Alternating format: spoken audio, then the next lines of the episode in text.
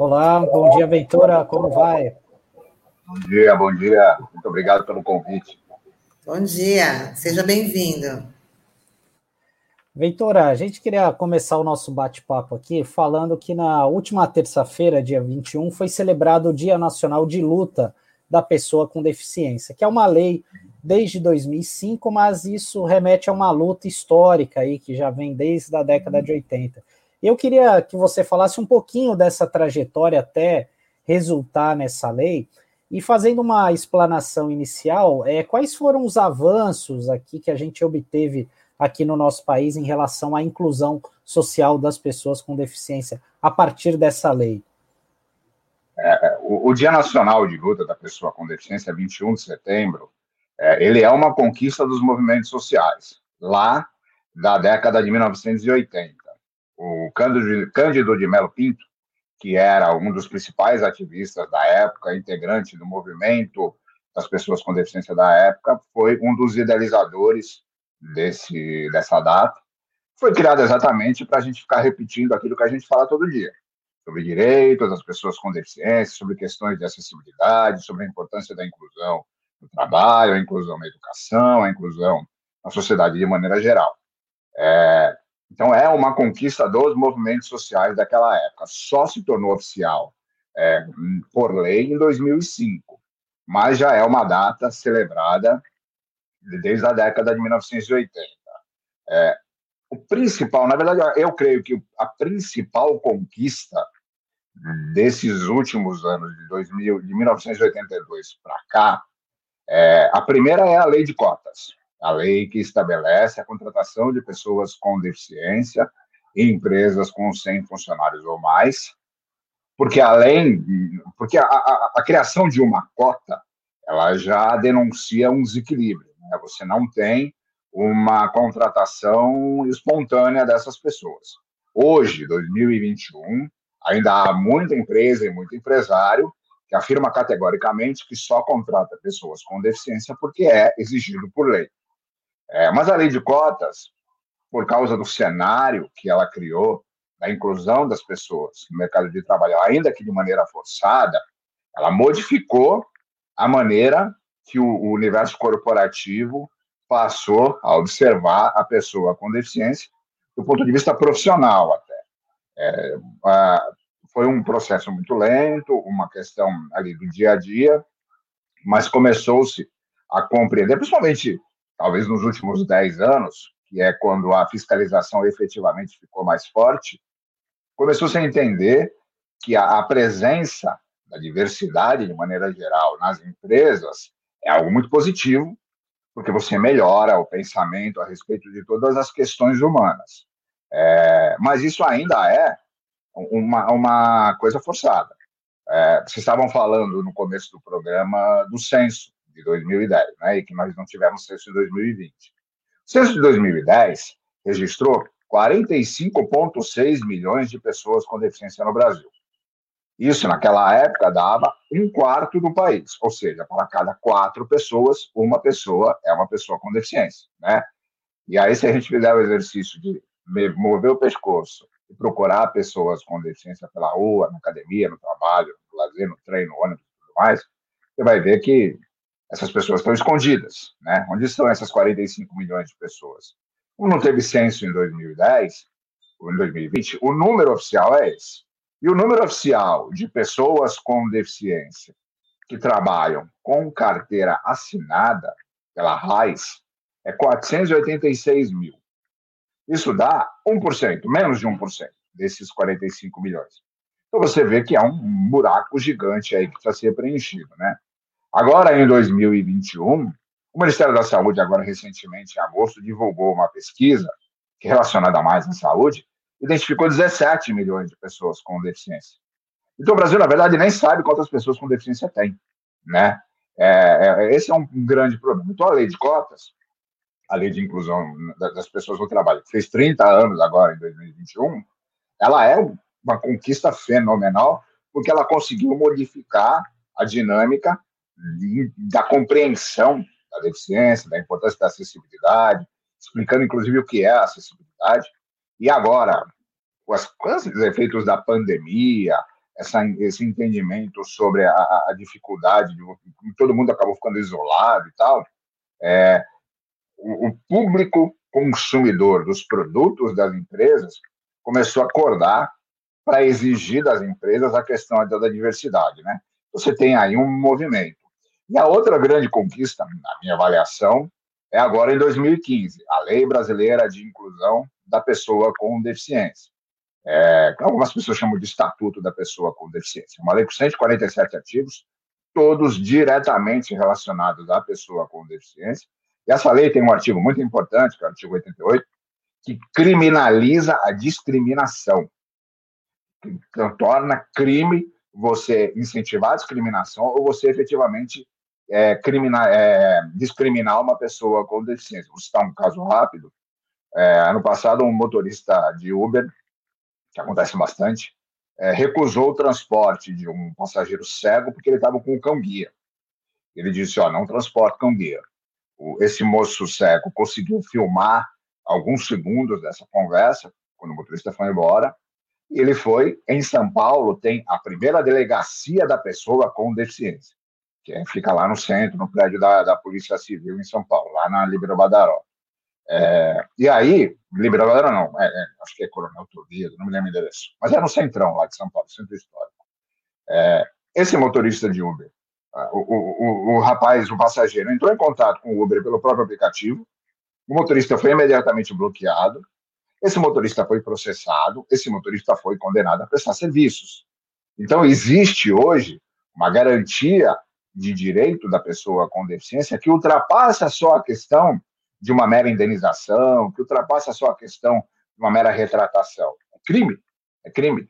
E esse crime está relacionado à falta de acessibilidade, está relacionado à falta de projetos de inclusão bem estruturados. Então, a minha avaliação que é, nesses anos, de 1982 para cá, lei de cotas e lei de inclusão são as duas principais conquistas da pessoa com deficiência aqui no Brasil. Ventura, você estava falando na, que o Ministério da Saúde tinha divulgado os números, até os números errados, mas o governo possui a Secretaria Nacional da Pessoa com Deficiência. Não seria o lugar aí para estar tá colocando esses números mais verdadeiros e também para estar tá aí aplicando e cobrando as políticas públicas para as pessoas com deficiência? Eu queria saber sua avaliação sobre essa Secretaria Nacional. Apesar da gente estar aí num momento de desmonte de todas as, as políticas públicas, mas essa secretaria existe, né? É, então, é, uma primeira coisa que a gente precisa dizer é que o Brasil tem uma Secretaria Nacional dos Direitos da Pessoa com Deficiência. Veja só, hein? a gente fala isso, as pessoas mal sabem que isso existe, né? E aí, é, o, o, o ponto aí da história é que, neste momento atual, a secretaria, inclusive, acabou de trocar de comando.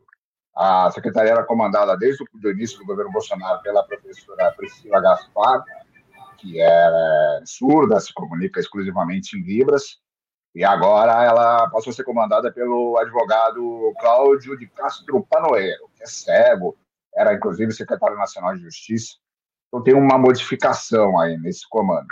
Mas o problema principal, principalmente agora no governo Bolsonaro, é que todos os órgãos, secretarias e ministérios servem ao governo, né? Não servem efetivamente para aquilo que foram criadas. O Ministério do Meio Ambiente não serve ao meio ambiente, serve ao governo. O Ministério da Economia não serve à economia, serve ao governo. Então, os desmandos do governo, as maluquices do presidente, são a diretriz das secretarias e dos ministérios. Né? Isso é um problemaço que a gente enfrenta aqui. É, a, a, Secretaria Nacional da Pessoa com Deficiência é vinculada ao Ministério da Mulher, Família e Direitos Humanos, Ministério da ministra Damares Alves.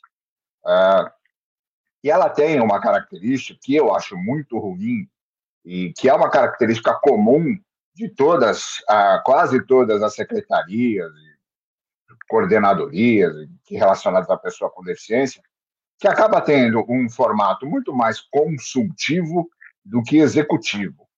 Ou seja, os outros órgãos, eles acabam usando o conhecimento dessa secretaria quando eles acham que é necessário, e essa secretaria, consultoria, coordenadoria, acaba não tendo uma força de execução das coisas, né? Eu acho isso muito ruim. É, um exemplo que não é assim, que é muito mais positivo, atualmente, é a Secretaria da Pessoa com Deficiência do Estado de São Paulo. Aqui no Estado de São Paulo, a gente tem uma secretaria que tem um, um orçamento robusto, que tem uma equipe competente, que tem gente que faz, que executa as coisas. Então, eles lançam políticas públicas, eles fazem atividades, eles fazem, trabalham por conta própria. É, agora, a Secretaria Nacional, até por essa característica do governo federal, ela está muito atrelada aos discursos do governo federal. Não faz efetivamente nada que seja muito construtivo, é, que se torne algo real na rua, por exemplo, na vida real das pessoas. Tem muita, muito seminário, muito evento online, vivem fazendo lives sobre as coisas e tal, mas quando tem efetivamente que botar o, o, a mão na massa, enfiar o dedo na ferida e resolver os problemas, isso não é feito. É, por exemplo, no começo do governo Bolsonaro, uh, o próprio governo federal lançou um projeto, o governo federal, com o Ministério da Economia, lançou um projeto que acabava com a eficácia da lei de cotas. Qual era a proposta do governo federal? A lei de cotas, como funciona? A empresa tem mais de 100 funcionários, ela tem que contratar de 2% a 5% de pessoas com deficiência de acordo com o tamanho da empresa. Né? É, o que, que o governo fez? Se isso não for feito, a fiscalização bate, a empresa é multada. Essa fiscalização ela é muito diferente de estado para estado. O que, o governo federal fez? Lançou um projeto, diz o seguinte: olha, empresa, não precisa mais incluir pessoas com deficiência, é só você pagar a grana para a gente. A proposta era essa. Você paga uma grana aqui para o governo federal, por um tal fundo que vai fazer reabilitação, sabe lá das quantas que isso ia sair, e você não precisa mais fazer a inclusão da pessoa com deficiência. A proposta era essa. Ou seja, se pegava uma lei que tem 30 anos, acabava com essa lei, eliminava a contratação da pessoa com deficiência, jogava uma grana na mão do governo, e a pessoa com deficiência nunca mais ia trabalhar. A proposta era essa. Esse, esse projeto ele não foi aprovado, e a Secretaria Nacional da Pessoa com Deficiência é, sequer participou da construção, não foi ouvida na construção desse projeto, e quando reagiu, reagiu depois de uma grande pressão da sociedade, né? inclusive da imprensa também. É, e aí, o próprio governo federal vai lançando, ou integrantes do governo federal vão lançando propostas e projetos de lei que são totalmente contraditórios à inclusão. É, mais recentemente, houve, é, dentro da Secretaria da Juventude, que é uma das secretarias lá relacionadas ao Ministério, qualquer ministério, não lembro nem qual é o ministério, é, que unia na lei de cotas a contratação de pessoas com deficiência e a contratação de jovens que fazem parte do sistema de proteção do governo federal. Então, são duas realidades absolutamente diferentes e que reduziriam a possibilidade da contratação da pessoa com deficiência, porque isso bate na questão do investimento em acessibilidade, do investimento em ferramentas. Então, seria muito mais fácil, entre aspas, você pegar uma pessoa egressa de um sistema para colocar lá, porque você não precisa investir em acessibilidade, para pegar a pessoa com deficiência. E a lei de cotas é isso. A lei de cotas exige a contratação porque você precisa dar oportunidade a essas pessoas. É. Então, assim, a Secretaria Nacional da Pessoa com Deficiência está sempre rendida nessas histórias. Então, agora, a, a, a, principal crítica que todo o movimento da pessoa com deficiência faz à Secretaria e à professora Priscila Gaspar, que agora não é mais secretária, era de uma apatia a respeito dessas questões e de um trabalho de autoevolução, sabe? De autopromoção. Um investimento muito em fotinhos com sinal em Libras, esse sinal em Libras significa I love you, né? Porque é o I do I, o L do love e o Y que é assim, I love you. Cadê a câmera? Tá aqui. Y que é aqui. Então você junta os três, isso é da, da, da, inclusive da língua americana de sinais, né? É o I love you. Então tem um monte de fotinho da ministra, da primeira dama fazendo I love you, mas na hora de botar a mão ali na massa e, e lutar pela pessoa, a licença secretaria tomava pancada. Um exemplo muito mais recente, agora, de janeiro de 2021, foi quando o governo federal criou um grupo prioritário para a vacinação das pessoas é, contra a Covid-19. Nesse grupo prioritário, simplesmente não havia pessoas com deficiência. Simplesmente não havia. É, e a Secretaria Nacional da Pessoa com Deficiência ficou calada a respeito disso, não se manifestou. Depois, quando, o, o, mais uma vez, a pressão da sociedade, as instituições, as pessoas, a imprensa começaram a bater sobre isso, o governo foi lá e incluiu as pessoas com deficiência no papel, né? Porque até isso efetivamente acontecer foi um, uma demora gigantesca. Só que o critério criado para a vacinação das pessoas com deficiência era pessoa que recebe o BPC, benefício de prestação continuada. É um salário mínimo pago pelo, pelo INSS para pessoas com deficiência, até para idosos também, que não conseguem prover o próprio sustento, não conseguem trabalhar, ter uma renda muito baixa, um quarto de salário mínimo na residência, então recebem BPC. Então, eles criaram um critério econômico para um problema de saúde. Como se pessoas com deficiência que não recebem o BPC estivessem imunes ao coronavírus. É, e a Secretaria da Pessoa com Deficiência e a, a secretária Priscila Gaspar defendeu esse critério. Então, isso mostra que a Secretaria Nacional da Pessoa com Deficiência, até a troca de, de comando, que agora a gente não sabe como vai ser, ela era uma instituição para defender as propostas do governo federal e não as pessoas com deficiência, né? Ventura, é, eu até queria te perguntar, é, porque você falou muito claro aí sobre o governo federal, né, dessa omissão. E a gente sabe também que o Congresso Nacional é formado por pessoas muito diferentes, né, enfim, uhum. e a gente tem visto aí um certo negacionismo em uma série de políticas públicas, né? É, você acompanha também como é, se há tentativas por parte do, é, do Congresso Nacional, de alguns parlamentares, para enfraquecer essa luta das pessoas com deficiência, até mesmo, por exemplo, essa questão dos empregos, né? Porque a gente está numa pandemia, o mercado de trabalho está cada vez mais escasso. Tem alguma ameaça ali no Congresso Nacional justamente para prejudicar esse público? Olha, volta e meia, assim, é, é duas coisas que são seguidas que são importantes.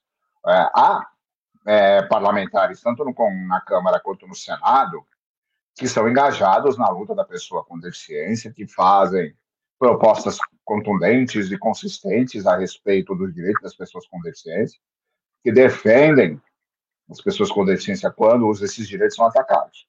A mais emblemática, a mais conhecida é a Mara Gabrilli, né? Mara Gabrilli, senadora atualmente, foi deputada federal em dois mandatos, foi, foi a primeira secretária municipal da pessoa com deficiência da cidade de São Paulo, tetraplégica, é, hoje senadora, faz parte da comissão da ONU. A Mara é uma referência internacional. É, e a Mara é uma pessoa que está na Câmara, que está lá no Senado, no Congresso, para fazer isso. Ela faz efetivamente isso. Eu acompanho o trabalho dela.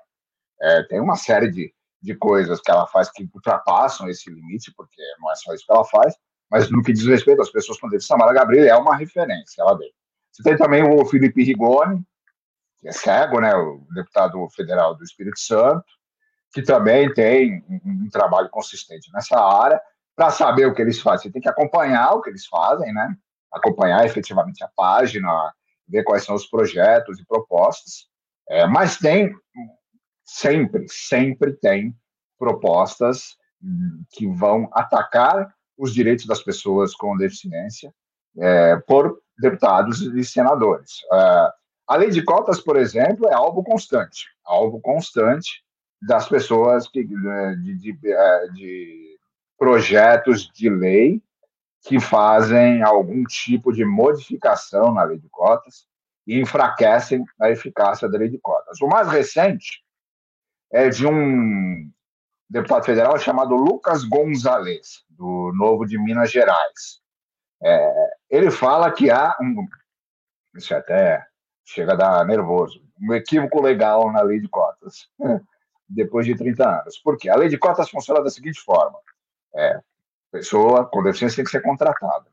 É, se a pessoa com deficiência for demitida, ela só pode ser demitida se outra pessoa com deficiência for contratada imediatamente na mesma vaga. É, se a pessoa com deficiência é, for demitida e essa pessoa não for contratada na mesma vaga, a empresa não está cumprindo a lei de cotas. É, outra coisa é que a, a, tem um, um, um, Aí o que, que esse deputado quer? O deputado quer mudar esse limite para 40 dias. Eu estou com a matéria aberta aqui para lembrar desses detalhes. Ele quer mudar o artigo 93 da lei de cotas é, para 40 dias, não vai mais ser é, imediato, o que torna é, a eficácia da lei de cotas muito mais enfraquecida, né? Porque você dá tempo da empresa enrolar, ah, agora não tem mais, agora eu estou procurando e tudo mais. Então, volta e meia, aparece algum projeto de lei no Congresso que enfraquece os direitos das pessoas com deficiência. A, a história do BPC, por exemplo, é uma novela que não acaba. Porque o BPC é o quê? O BPC é o pagamento de um salário mínimo para pessoas com deficiência, idosos que não conseguem se sustentar. Ok.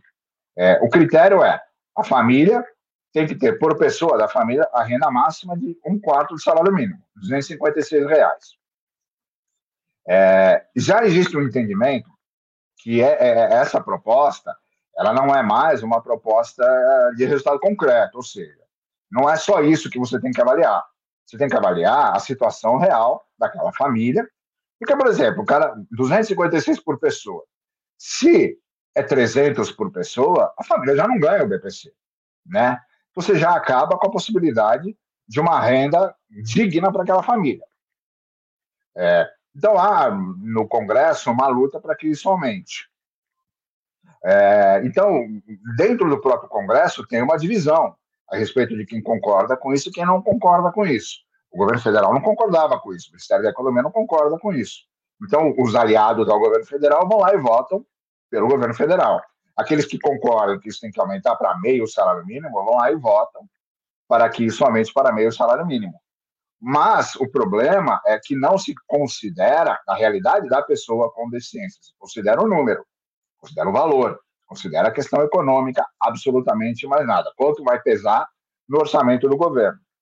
E aí a pessoa que ganha lá um salário mínimo é o grande causador do prejuízo do governo, né?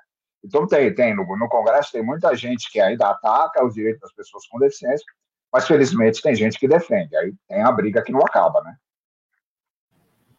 Ventura, eu queria que você falasse sobre essa, o que ficou muito depois em evidência, depois da declaração do ministro da Educação, falando das pessoas, dos alunos com, com deficiência, sobre esse capacitismo, né, que de repente, dessa forma de, de discriminação aí das pessoas com, com deficiência. Queria que você falasse sobre, sobre isso, que depois virou uma palavra muito em voga, né? Depois da. O, termo capacitismo é um termo relativamente novo, né? Ele é um termo que, é, digamos que resume é, o que significa você discriminar ou desconsiderar uma pessoa com deficiência por causa da deficiência, julgar a pessoa com deficiência pela deficiência como se você disser ao Steve Wonder que ele não pode ser músico porque ele é cego. Ou disser ao, a Mara Gabrilli que ela não pode ser senadora porque ela é tetraplégica, sabe? Capacitismo é isso. Capacitismo é você é, nivelar a pessoa pela deficiência. É, e é um termo que está, em, digamos, em, em, em, evolução de conhecimento, né? É, o, o, ministro da Educação, ele está desde de sempre, o Milton Ribeiro, é, defendendo o, o, decreto, que é o decreto 10.502, que foi publicado lá em 30 de setembro de 2020, um decreto do governo federal para modificar a política nacional de educação inclusiva, educação especial. Eu não gosto desse nome, especial. Especial é uma segregação, né? mas usa-se ainda esse termo. É, no, universo das pessoas com deficiência, os termos eles têm muita força. Não é mimimi, não é politicamente correto. Os termos eles explicam as coisas, né? E o termo especial é um termo, me parece, já bastante é, ultrapassado. Não estou dizendo que as pessoas não podem dizer meu filho é especial, porque meu filho, a pessoa fala o que ela quiser, né? Mas quando a gente vai usar num, num, num pronunciamento oficial, a gente precisa entender qual é o termo melhor. É, e o que, que o governo federal está propondo nesse decreto? O nome da política é super bonito. Política Nacional de Educação Especial, equitativa, inclusiva e de aprendizado ao longo da vida. Ganhou o sigelo apelido de Decreto da Exclusão. É, foi a proposta se é, falar sobre educação inclusiva. Hoje no Brasil tá em, é, se usa é, a, a, política de educação especial de 2008. É, e qual que é a, a, o problema desse decreto de, do governo federal? O principal problema é a oficialização das salas especiais, das escolas especiais. É, ou seja, você pega uma criança com deficiência, uh, aquela escola diz: Eu não posso incluir essa criança porque eu não tenho esses mecanismos, mas eu tenho uma salinha especial. Vai lá, joga a criança, o, o estudante de qualquer idade, de qualquer deficiência, com qualquer sequela, naquela sala especial, larga lá a galera lá e fica lá a galera isolada lá dentro. É, o governo federal é, propôs a criação oficial dessas questões é, e esse decreto ele foi construído com apoio de instituições, instituições que estão diretamente ligadas à Universidade da Pessoa com Deficiência e que defendem que é necessário haver a sala especial. O decreto diz que não, não, quem vai decidir isso é a família. Mas a vida real não é essa. A vida real não é essa. A gente sabe que a partir do momento que você abre a possibilidade de criar um espaço, um curral para pessoas com deficiência, pessoas com deficiência vão ficar lá isoladas. Isso é um fato, né? Então, a partir do momento que esse decreto foi apresentado, ah, todas as instituições de educação inclusiva ou instituições que defendem o direito da pessoa com deficiência reagiram é, de maneira unânime. Disseram isso é absolutamente errado. Por quê? Primeiro, porque você não pode tirar da criança, do estudante com deficiência, o direito ao ensino regular. Isso não é só uma afronta à lei brasileira de inclusão, isso é uma afronta à Constituição, né? Não pode tirar esse direito. É, a segunda questão é que você também tira dos alunos do ensino regular, alunos sem deficiência, a possibilidade de ampliar o conhecimento a respeito desse universo, da condição humana, da, da questão da imperfeição inerente ao ser humano, das questões da deficiência, do, da importância da acessibilidade e tudo mais. É, e outro ponto é que isso tem a ver com grana, né? Isso tem a ver com grana. Porque o que, que acontece? Existem instituições que são muito sérias, que atuam na inclusão de grupos específicos. Você está duas muito fortes, que são muito grandes e muito competentes. As duas no Rio de Janeiro. Instituto Nacional de Educação dos Surdos, o INES, e o Instituto Benjamin Constant. Benjamin Constant trabalha com pessoas com deficiência visual e o INES com pessoas surdas, como o próprio nome diz. São duas instituições centenárias, têm mais de cento e tantos anos, vinculadas ao Ministério da Educação e que fazem um trabalho muito competente nas áreas que atuam. É, não significa que todas as instituições que fazem isso são iguais. Pelo contrário, é um problema muito sério. É, então, o que, que o ministro fez? O ministro, para defender a Política Nacional de Educação Especial com esse formato, é, manipula o discurso.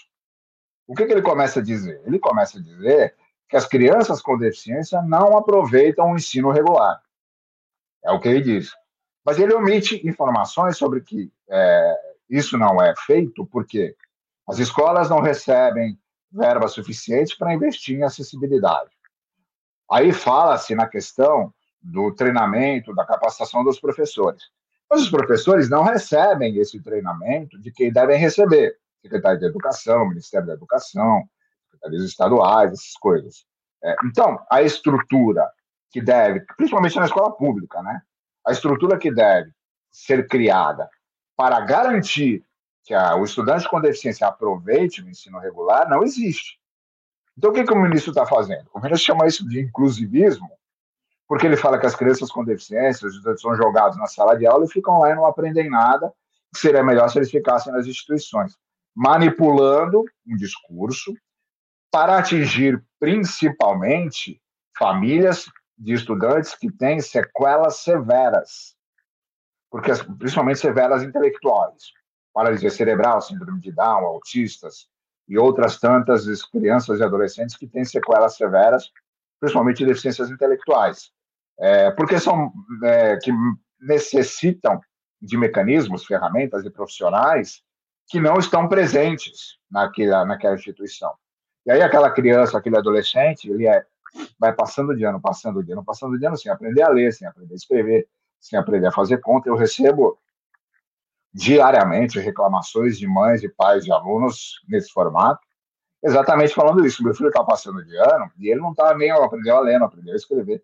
O que, que o ministro quer? O ministro está tentando defender a Política Nacional da Educação Inclusiva do governo federal, especial, é, manipulando um discurso para que as famílias acreditem que a melhor opção para o filho dela, que tem principalmente deficiências, sequelas mais severas, é colocar essa criança numa sala especial, colocar esse adolescente numa escola especial, porque a escola não aproveita. E tem um detalhe: essa política ela foi suspensa pelo STF. É, o, a ONU, a ONU lançou uma carta ao governo brasileiro pedindo, olha só isso, pedindo ao governo brasileiro para não levar essa política adiante. É, então, não é uma, uma perseguição ao governo federal, é uma constatação de que essa política é uma loucura, é uma, um erro catastrófico, que vai é, reverter um processo, uma conquista que tem sido feita há anos e anos e anos, de você pegar crianças com deficiência, qualquer severidade, e colocar no ensino regular e dar a ela o mecanismo. Tem uma instituição chamada Turma do Giló, que trabalha na inclusão de crianças com deficiência, trabalha a construção de programas de inclusão de alunos com deficiência em escolas públicas. É, a Turma do Giló existe porque o Giló é o João, que é um menino que tem uma doença rara que provoca múltiplas deficiências, ele não movimenta o corpo, ele só movimenta os olhos, mas ele tem o intelectual preservado. É, a mãe dele, que é a Carolina Videira, que é a criadora da instituição, ela passou por um processo de exclusão depois que o filho dela nasceu, na escola em que ela estudou quando era criança, que levou lá o filho dela para estudar, é, que eles colocaram o filho dela, depois de muita pressão dela, na sala de aula para com o ensino regular, mas o menino foi ignorado, ignorado. Ele não era atendido por ninguém especialmente, não tinha um incentivo, não tinha um acompanhamento. E ele aprendeu a ler sentado de frente para a lousa sozinho, vendo a aula, sem nenhum incentivo. Você imagina o que aconteceria se ele fosse acompanhado? Você imagina como essa história se repete. Então, o que, que o ministro faz? O ministro faz uma manipulação do discurso para atingir as famílias de crianças com deficiências mais severas, principalmente, para defender a política do governo federal, suspensa pelo STF por causa do caráter de exclusão, mas que o Ministério da, o Ministério da Educação, lá no baixo dos panos, continua defendendo, desobedecendo a ordem do tribunal. Realmente, Ventura, é, são é, impressionante, né? Esse tipo de esse tipo de situação, né? E essa toda a contextualização que você faz, né? Não é à toa que você hoje é uma das referências no país nessa área, né? E a gente está chegando no final aqui. Eu sei que a vida de jornalista é corrida também, pra, até para te liberar aí. É, eu queria que você falasse é, aqui para o nosso público na despedida, é, como é que você se interessou por esse tipo de cobertura dessas pautas e falar também é, do teu blog, né, o Vencer Limites, né, enfim, que já está aí na estrada há nove anos, já é um consolidado aí. Queria que você falasse e deixasse o convite também para os internautas conhecerem melhor o teu trabalho. Uhum. É, bom, primeiro de tudo é importante dizer que eu sou de Santos. Estou em Santos, moro em Santos, sou jornalista formado em Santos, na Universidade de Santa Cecília, trabalhei no jornal A Tribuna, é, foi meu primeiro emprego de jornalista, é, e eu sou uma pessoa com deficiência. Eu tenho uma neuropatia que provoca atrofia muscular progressiva, não tem cura, chama Charcot-Marie-Tooth, ou CMT. Eu tenho 50 anos, sou jornalista desde 1997. Trabalho na área desde 1996. É, mas eu não sabia que eu era uma pessoa com deficiência, é, de um ponto de vista mais profundo, até os meus 34, 35 anos. É, eu convivo com dificuldades de mobilidade, eu convivo com essas atrofias, problemas na coluna e tudo mais, desde que eu nasci. Eu tropeçava muito quando era criança, embora eu fosse uma criança muito agitada, muito arteira, minha mãe me procurava olhando para cima, sabe? É, mas eu era, é, eu tropeçava muito, caía muito, porque eu tinha uma dificuldade de mobilidade. Os meus pés têm pouquíssimo movimento. Uh, eu fiz cirurgia já corretivas, melhorou muito essa questão, mas eu tenho dificuldades reais de mobilidade, que com a idade vão ficando cada vez mais difíceis. É, mas eu não sabia que eu era uma pessoa com deficiência. O que aconteceu foi que, por volta de 2005, é, até por causa da questão da minha neuropatia, eu sempre pratiquei muito esporte, uh, por ordem médica. Então, fiz natação há muitos anos, fiz muita arte marcial, porque a arte marcial tinha muito alongamento, essas coisas tal. É, e uma das artes marciais que eu pratiquei é o Aikido, numa academia que tinha no Gonzaga na época, hoje lá não existe mais. É, e o meu sensei de Aikido, que é o Nelson Wagner, é, ele, na, ele era casado com uma moça, mãe dos três filhos dele, e ela é cega. Então, ele tinha um conhecimento bastante abrangente da questão da pessoa com deficiência. E eu, naquela época, não sabia disso, não conhecia nada sobre isso. Para mim, pessoa com deficiência era cadeirante, pessoa que é cega, pessoa que é surda, amputado, pessoa com deficiência intelectual, paralisia cerebral, síndrome de Down, autistas, é, as deficiências visíveis, palpáveis, que você realmente identifica, né? Mas é muito mais do que isso. É, e aí ele me falou, olha, vendo as minhas dificuldades ali e tal, a, a arte marcial sempre foi um desafio muito pessoal para mim, porque era uma coisa de eu compreender o meu corpo e avançar um, um passo ali na, na, questão da minha mobilidade, né? Porque a atrofia causa endurece o corpo, né? Você não faz alongamento, seu corpo fica muito duro, então é muito difícil de você escada, descer escada, andar na rua, dói o corpo, enfim, é uma coisa aí que tem que fazer. E ele falava, olha, você é uma pessoa com deficiência, você pode fazer parte da lei de cotas, você pode receber benefícios, você pode comprar carro com desconto, todas essas coisas, né? Eu falei, imagina, claro que não. Né? Mas era a minha cabeça na época. É, acontece que quando eu. É, deixa eu estou tirando aqui uma coisa que está na frente do gato, o gato daqui a pouco sobe na mesa aqui. É, quando eu estava é, lá fazendo Aikido, naquela época existia o Orkut. coisa da gente, da gente que é mais velha, né? é, tinha um grupo de pessoas da Baixada Santista, desse Orkut, é, e uma amiga minha que trabalhava no Sistema Globo de Rádio, na área de marketing, a Sirlene, ela publicou nesse grupo que o Sistema Globo de Rádio estava procurando jornalistas que fossem pessoas com deficiência por causa da lei de cotas porque já começou naquela época a fiscalização mais efetiva, principalmente aqui no estado de São Paulo. É, eu já tinha feito curso de dublagem, na faculdade teve todas as questões de rádio, eu tinha feito teatro também, aprender a trabalhar com voz, essas coisas. E aí eu entrei em contato com a CBN, o Sistema Globo de Rádio, e fui é, fazer lá um teste de voz, um teste de texto. Falei, olha, eu sou uma pessoa com deficiência. Então, a primeira vez que eu falei isso na vida. Eu sou uma pessoa com deficiência, posso fazer parte aí da cota. Ah, vem aqui fazer um teste. Fiz um teste. Já era jornalista há 10 anos. Já tinha uma experiência com voz, passei. Entrei lá. E aí, nessa época, quando eu falei efetivamente, eu sou uma pessoa com deficiência, esse cenário para mim tinha que ser mais claro. Então, eu comecei a prestar mais atenção nas questões abordadas nas reportagens sobre isso. Eu achava tudo muito ruim, tudo muito repetitivo, tudo muito ultrapassado. Era a história do exemplo de superação, aquelas matérias especiais que parecem matérias é, cinematográficas, né? fictícias, ou era a história daquele cara que não consegue sair de casa porque não tem rampa na esquina. Ou era o cara, o super-herói, ou era o acabado, né? Falava, não, gente, não existe. Tem um mundo, tem um universo gigantesco aqui no meio que precisa ser abordado. É, e eu comecei a prestar atenção nisso. Falar, ah, precisa ter um espaço sobre isso. Havia algumas coisas que eram feitas, mas tudo muito pontual, não tinha cobertura diária sobre isso. Na CBN não rolou essa possibilidade. É, quando eu fui para o Estadão, em 2011, eu fui já na condição de editor, já não era mais pessoa com deficiência.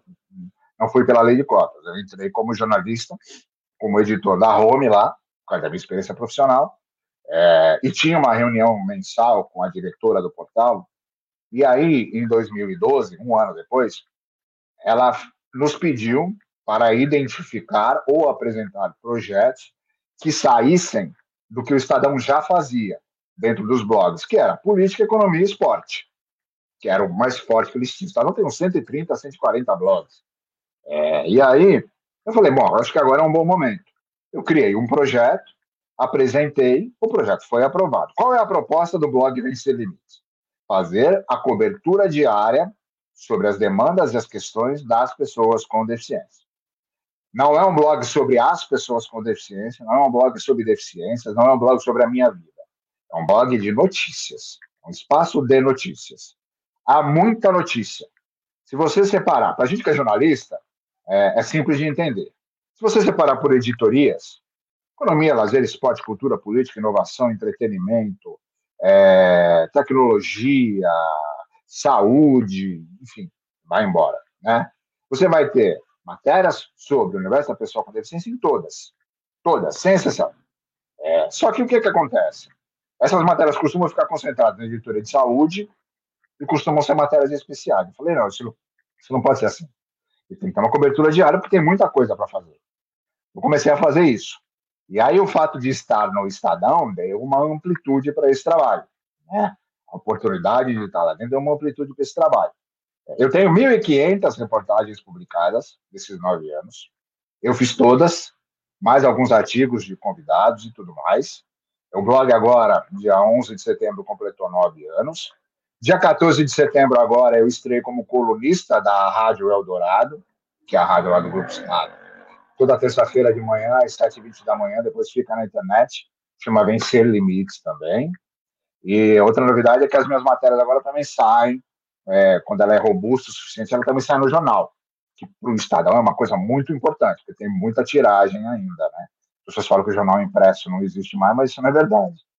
É, então, a proposta do blog é essa: a proposta é fazer a cobertura diária sobre os temas da pessoa com deficiência, em todos os aspectos. Falar sobre novas tecnologias, falar sobre políticas públicas, fazer denúncias, é, contar histórias que mereçam ser contadas, sem exemplos de superação, sem estigmas, sem estereótipos, sem musiquinha triste, sem câmera lenta, sem nenhum tipo de aparato fictício, né? Então esse é o endereço do blog oficial, gigantesco, né? Também dá para entrar em vencerlimites.com.br, né?